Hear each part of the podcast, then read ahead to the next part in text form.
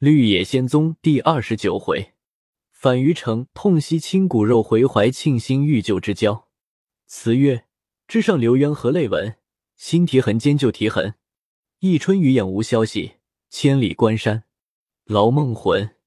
无聊赖对方尊，安排长断奈黄昏。天言惊爆天涯外，喜得恩公矣。道门又调这胡天。且说林桂芳将各项交代清楚，择了吉日起身。朱文伟欢欢喜喜跟了夫人，一入了河南地界，便向林黛商议，言怀庆在省城西北，归德在省城正南，相去各三百余里，兄弟意见，想要分头回家看望，不知哥哥以为何如？林黛道：“论起来，最属便当，但老弟一路同来上任。”又是家父大喜事，今半路别去，卓家父岂不怪你众家乡薄有一马？况家父还要先到省城，财富新任，家眷也无人照管，不如我与老弟先同家眷到怀庆，四家父上任后，我同老弟去虞城县如何？如令兄若有不端的举动，也不再刻下这见日。朱文伟听了，不好过于直至，只得同去怀庆，耐心等候。过了几天，林桂芳到任，诸事俱毕。林黛、文伟臣说要回虞城县探家。桂芳道：“这是情理上应该速去的。今日天气尚早，找他今日起身，你与他带上一千两银子，着两个家人、四个兵送他去安顿住，教他来与我办事，守着老婆学不出人来。”林黛道：“孩儿也要同去走遭。”往返各过八九天，即回。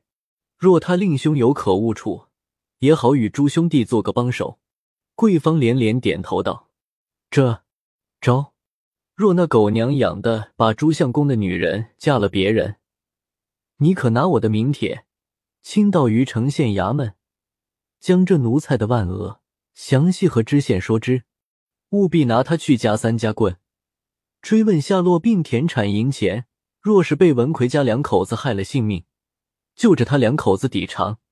若县官不认真办理，你和他说，我就续明前后情由，连他也参奏了。他不要看得我们武官太无能，你就同他去吧。他家中若有单言，你可先回。林黛告知文伟，文伟大喜，亲到贵方前千恩万谢。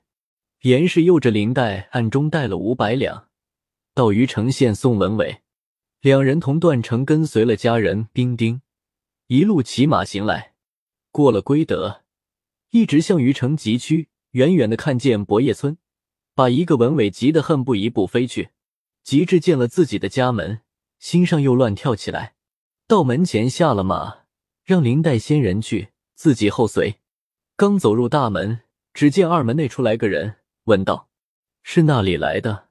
又看文伟、段成两人，大惊道：“原来二相公、段大哥都还在吗？”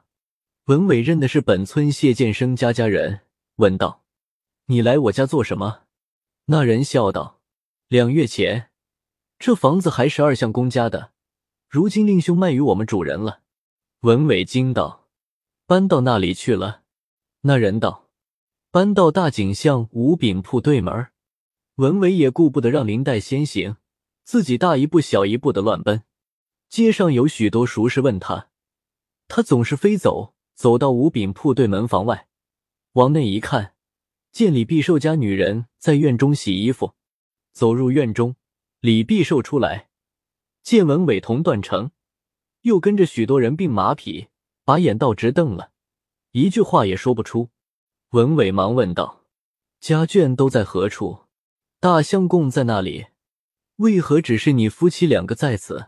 李必寿见问，方才上前叩头说道：“大相公数日前带了三百多银子出门去，说要往四川寻找二相公。小人说昨年大相公回家，说二相公和段成在川江中有不好的话，怎么又去找寻？大相公说放屁，你少胡说，与小人留下十两银子。”家眷话容小人再禀，相公且同众位客人到上房中坐。说罢，眼里有些要堕泪光景。文伟心绪如焚，连忙同林带到上房，见地下只有一张桌子，放着酒壶一把，几件盘碗之类，还有三四把破椅子，此外二无所有。忙问毕寿道：“你快说家眷话。”毕寿道：“还求相公恕小人无罪人，小人才敢直说。”段成大喝道：“你只要句句说实话就是了，有什么恕罪不恕罪哩？”毕寿道。大相公回家后，一入门便大哭说：“老主人病故，二相公同段成在川江遭风波，主仆俱死。”文伟道：“想是你二主母认为真话，嫁人去了吗？”毕寿道：“并未嫁人。大相公屡次着大主母劝二主母改嫁，二主母誓死不从。后来大相公将本村地上进行出卖，与本村谢监生。”价银二百二十两，从四川带来，大约有二千两。家中所有器物都卖了。小人不知数目，听得小人老婆常说，有个要去山东住的意思。三月初八九前后，在张四胖子家赌钱，输与山东青州府乔武举现银六百七十两。到十一日午后，大相公又去玩钱，吩咐小人今晚有人来抢亲，你可专在门上等候。不必害怕，不可阻挡。小人也不解是何缘故。到三更时候，乔武举带了五六十人进来抢亲。文伟听了，浑身乱抖起来。段成忙问道：“抢去了没有？到底要抢谁？”这话说的有许多含糊镂空处。李必寿不由得悲噎起来。林黛道：“你且不必悲伤，只管快快的直说。”必寿又道。不想乔武举是个大盗，一入门先将小人捆绑，次将家中银钱器物洗刷一空。小人彼时在昏聩之际，曾看见将顶轿子抬出去，到次日天明，大主母、二主母俱不见了，想是俱被贼人抢去。文伟听到此处，一脚跌翻在地下，不省人事。林黛同众人搀扶叫唤，好半晌方才口过气来。喉咙中应也作声，林黛道：“不怕了。”转客文伟放声大哭起来，林黛在旁劝解。段丞相李必寿道：“怎么我家女人也不见？”必寿道：“也是那日晚上不知去向。”段成听了，发须倒竖，大怒道：“别人都被抢去，只你家两口子都在！”手起一拳，将李必寿打得鼻口流血。赶上去又是几脚，众兵丁拉开。段成大叫道：“二相公不必哭了。”眼尖的他与大相公那娘贼通同作弊，将二主母叫人家抢去，两口子卖了房产地土，带上银子，远奔他乡，却又虚张声势，说是强盗劫夺，防备我们后患，不知预了这卖主奴才多少银子，替娘贼之物，只将他夫妻两个带回衙门中。严刑追问，不怕他不说出实情。李必寿家老婆跑来，在窗外大嚷道：“我男人句句都是实话，怎么倒打起来了？”段成道：“我还要打你这大蛋淫妇奴才，为什么不抢着你去？”说罢，扑出去就打。林黛道：“段总管不必动手，听我说，这样一件大盗案，岂是地方上人没见闻的？”只用江陵里人等请几个来一问，真假自然明白。李必寿道：“这位爷说的是，我此刻就去请来。”段成道：“你顺便逃走了吧，我同你去。”两人一齐出门，不多时，倒领来一百余人。原来人都知道文伟死在川江，今日听见回来，又是一件奇事，因此就有此许多人。林黛拉了文伟到院中，众人有大半认得文伟的，各举手慰劳。文伟向众人一一，然后问道：“敢问韩家何以一败至此？恳求详告。”众人道：“令兄输与姓乔的六百多银子，这是河村人都知道的。后来令兄到元鬼司殿中，与姓乔的说话，将六百银又拿回家去，这也有人见过的。”不知怎么到三月十一日夜半，被贼抢劫一空。第二日早间，亲眼还看见李必寿在亭柱上绑着，我们大家才解放了他。令兄气急，一头碰在门上，几乎碰死。又知道没了三个妇人，乔无举也不知去向。令兄现有呈状在本县，告他明火劫财，抢去内眷。客下现在严拿。令兄数日前还在这里，近日不知那里去了。但他屡次向我们说二相公同段大哥死在川江，怎么又回来了？林黛将文伟在四川并自己的事详细说了一遍。众人听了，无不唾骂，都说朱文奎是人中猪狗，天宝的甚速。只是可惜把二相公夫人并段大嫂也陪垫在里头。今日我们才明白这小厮的为人。眼见得那日早间，亲去寻姓乔的说话，又听得同吃了饭，那就是卖二相公的夫人去了。若不是这话，已经输了的六百多银子，姓乔的为什么教他拿回？抢亲是怕二相公夫人不肯嫁，两人必是商量明白的。这小厮只图内里清净，不像想反中了乔贼的绝户计。段成道。拿回这六百银子话，李必寿这天打雷珠的狗男女，他是猜就没说到是抢亲的话。他说大相公和他说过。众人问李必寿道：“果然和你说过吗？”李必寿道：“拿回六百银子，我时时未见说十一日晚上有人来抢亲，你不必阻挡，也不必害怕。这话是时时有的。我有什么天打雷珠欺主人处？”众人俱拍手大笑，道：“何如疑他是商量通的？果然就是，真是猪狗虎狼不吃的东西。只是杀害的二相公太苦了。”段成又说起老主人在任患病，他暗中和医生商通，用极狼虎的药将老主人毒死，要全得家业。众人道：“二相公不必苦恼了，他将令尊还下此毒手，何况于你？”又有几个道：“这小厮十数天不见，必是和乔贼一路去了，却报官告状，虚弄声势，害邻里，害不义。要知道抢亲的话，就是他凡人搬举家眷的诡计。”又有几个道：“我们留心看他，情急得了不得，搬家眷和乔贼一路去，不像之至，看来是个招神引鬼，吃大亏苦了。”文伟又放声大哭，众人无不慨叹。林黛劝道：“适才众位的议论，一点不错。万事都是命定。你二十多岁人，怕没个好姻缘配你。至于家财，你我当汉子的越发不必计较。你昔日成就了我的夫妻，又因我拆散了你的夫妻，此地还有什么留恋处？同回怀庆，再做良谋为第一。”文伟痛哭道：“我如今死又不忍，生意无趣，有家弄成无家，也只得回怀庆苟延。”段成道：“两个主母被贼抢去。”林黛道：“想必你的女人也生得不错。”众人都大笑起来。林黛道：“今日日已晨曦，我们就在此买点东西吃，住上一夜，兵丁马匹着寻个店房安歇，定于明早起身。”段成道：“林大爷所见甚是，我还要着实审问李必寿情由。”众人也都陆续散了。晚间吃罢饭，文伟同段成又将李必寿夫妻细细的讯问了一番。次日方才起身而去。且说于斌在碧霞宫，又传与程璧凝神练气口诀。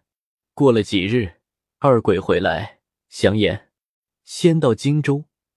不意林桂芳已赴怀庆总兵官任，小鬼等赶至怀庆，使查知朱文伟、段成聚在林总兵署中，相待甚厚。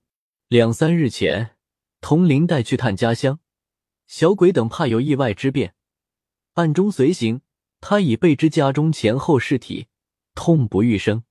林黛解劝，仍回怀庆。如今他哥哥闻有去四川之说，未知确否。但他也去有数日了，因此来迟几天。今特交法旨，于斌收了二鬼，心下想到：姜氏年轻，我儿子亦在少年，异性男女安可久在一处？设或彼此有意念背，不为因公不羁，且与子孙留一番营寨。金林黛父子相待，文伟甚厚，将来必帮助银两，叫他另立家业。不如我去与他说之缘由。这文伟到我家搬取家眷，岂不完全了一节心事？随到房内向程璧等说之。去河南有一件事要办。程璧道：“几时回来？”于兵道：“去去就来。”说毕，出庙驾遁光，早至怀庆府城外。入城到总兵衙门前，见有许多官便出入。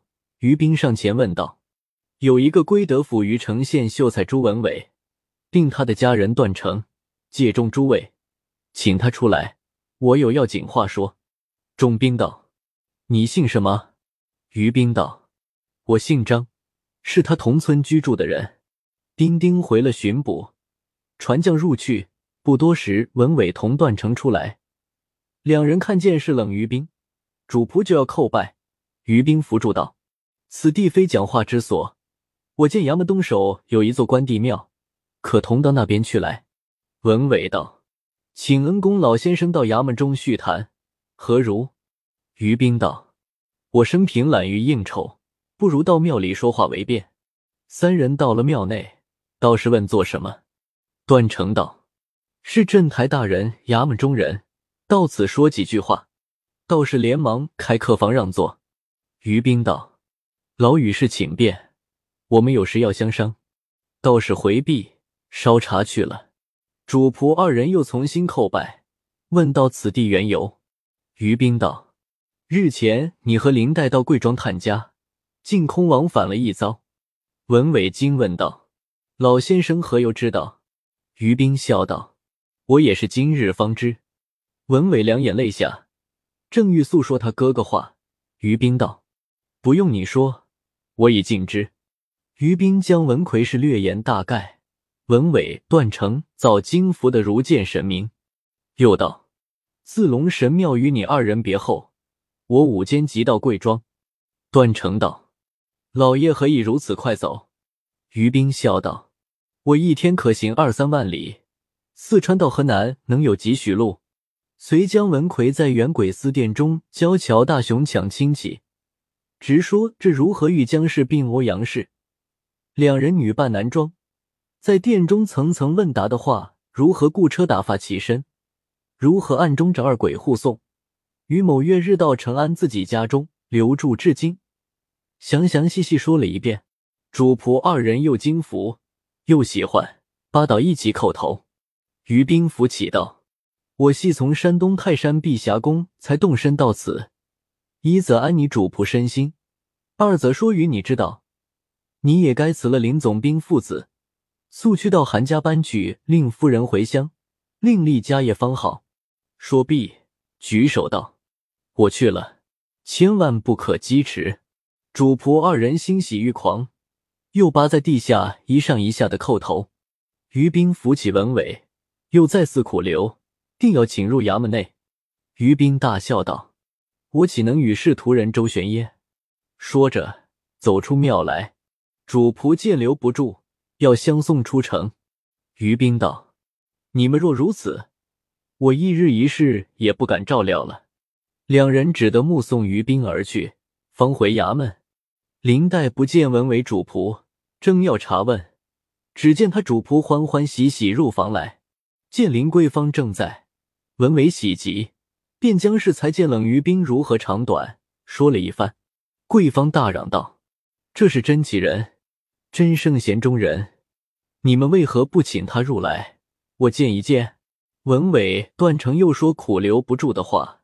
桂芳连连顿足道：“这是我福分薄，不得遇此神仙。”罢了，罢了。林黛道：“请客功夫，就驾云也得出了城。”可传与辕门上官便兵丁人等，速可分八面追赶，而与诸兄弟同去方妥。贵方道：“快去，快去！你们后生家出了衙门就跑。”内堂官传出来，请客众兵分门追赶。于兵刚走到东头尽头处，只见几个兵丁没命的跑来，问道：“尊驾可是冷先生吗？”于兵道：“我姓张。”那几个兵丁私相议论，虽不往回请，却也跟住不放。早有一个跑回去了。少客文伟、林黛跑来，大叫道：“冷老先生少留步！”于兵回头一看，见是文伟和一个雄伟大汉同来。后面还有几个兵丁和几个将官，于兵站住，问文伟道：“你来又有何事？”林黛忙上前，深深一揖道：“家父系本府总兵官，姓林名桂芳，久仰老先生大名，适才因朱义帝未曾请入蜀中，家父甚是嫌怨，今着晚生星驰赶来，请先驾入城一会。”于兵还礼毕，将林黛仔细一看。见他生得虎头燕额，猿臂熊腰，身材凛凛，像国家栋梁之气。向林带道：“学生从不到城市中，是因朱兄有一小事，理何通知？何敢劳镇台大人相招？凡向大人前委婉道吉，不能如命。”说罢，举手告别。林黛又复行跪请。于斌见他一甚承前，连忙扶起。道公子必欲我入城，我只在与朱兄说话的关帝庙内，与大人暂时一面，方敢从命。林黛道：“得仙驾少留，无不遵依。”说罢，三人坠步回在庙中。众兵丁飞报林总兵去了。正是烟霞三岛客，风月已林秋。若遇知音者，随地可羁留。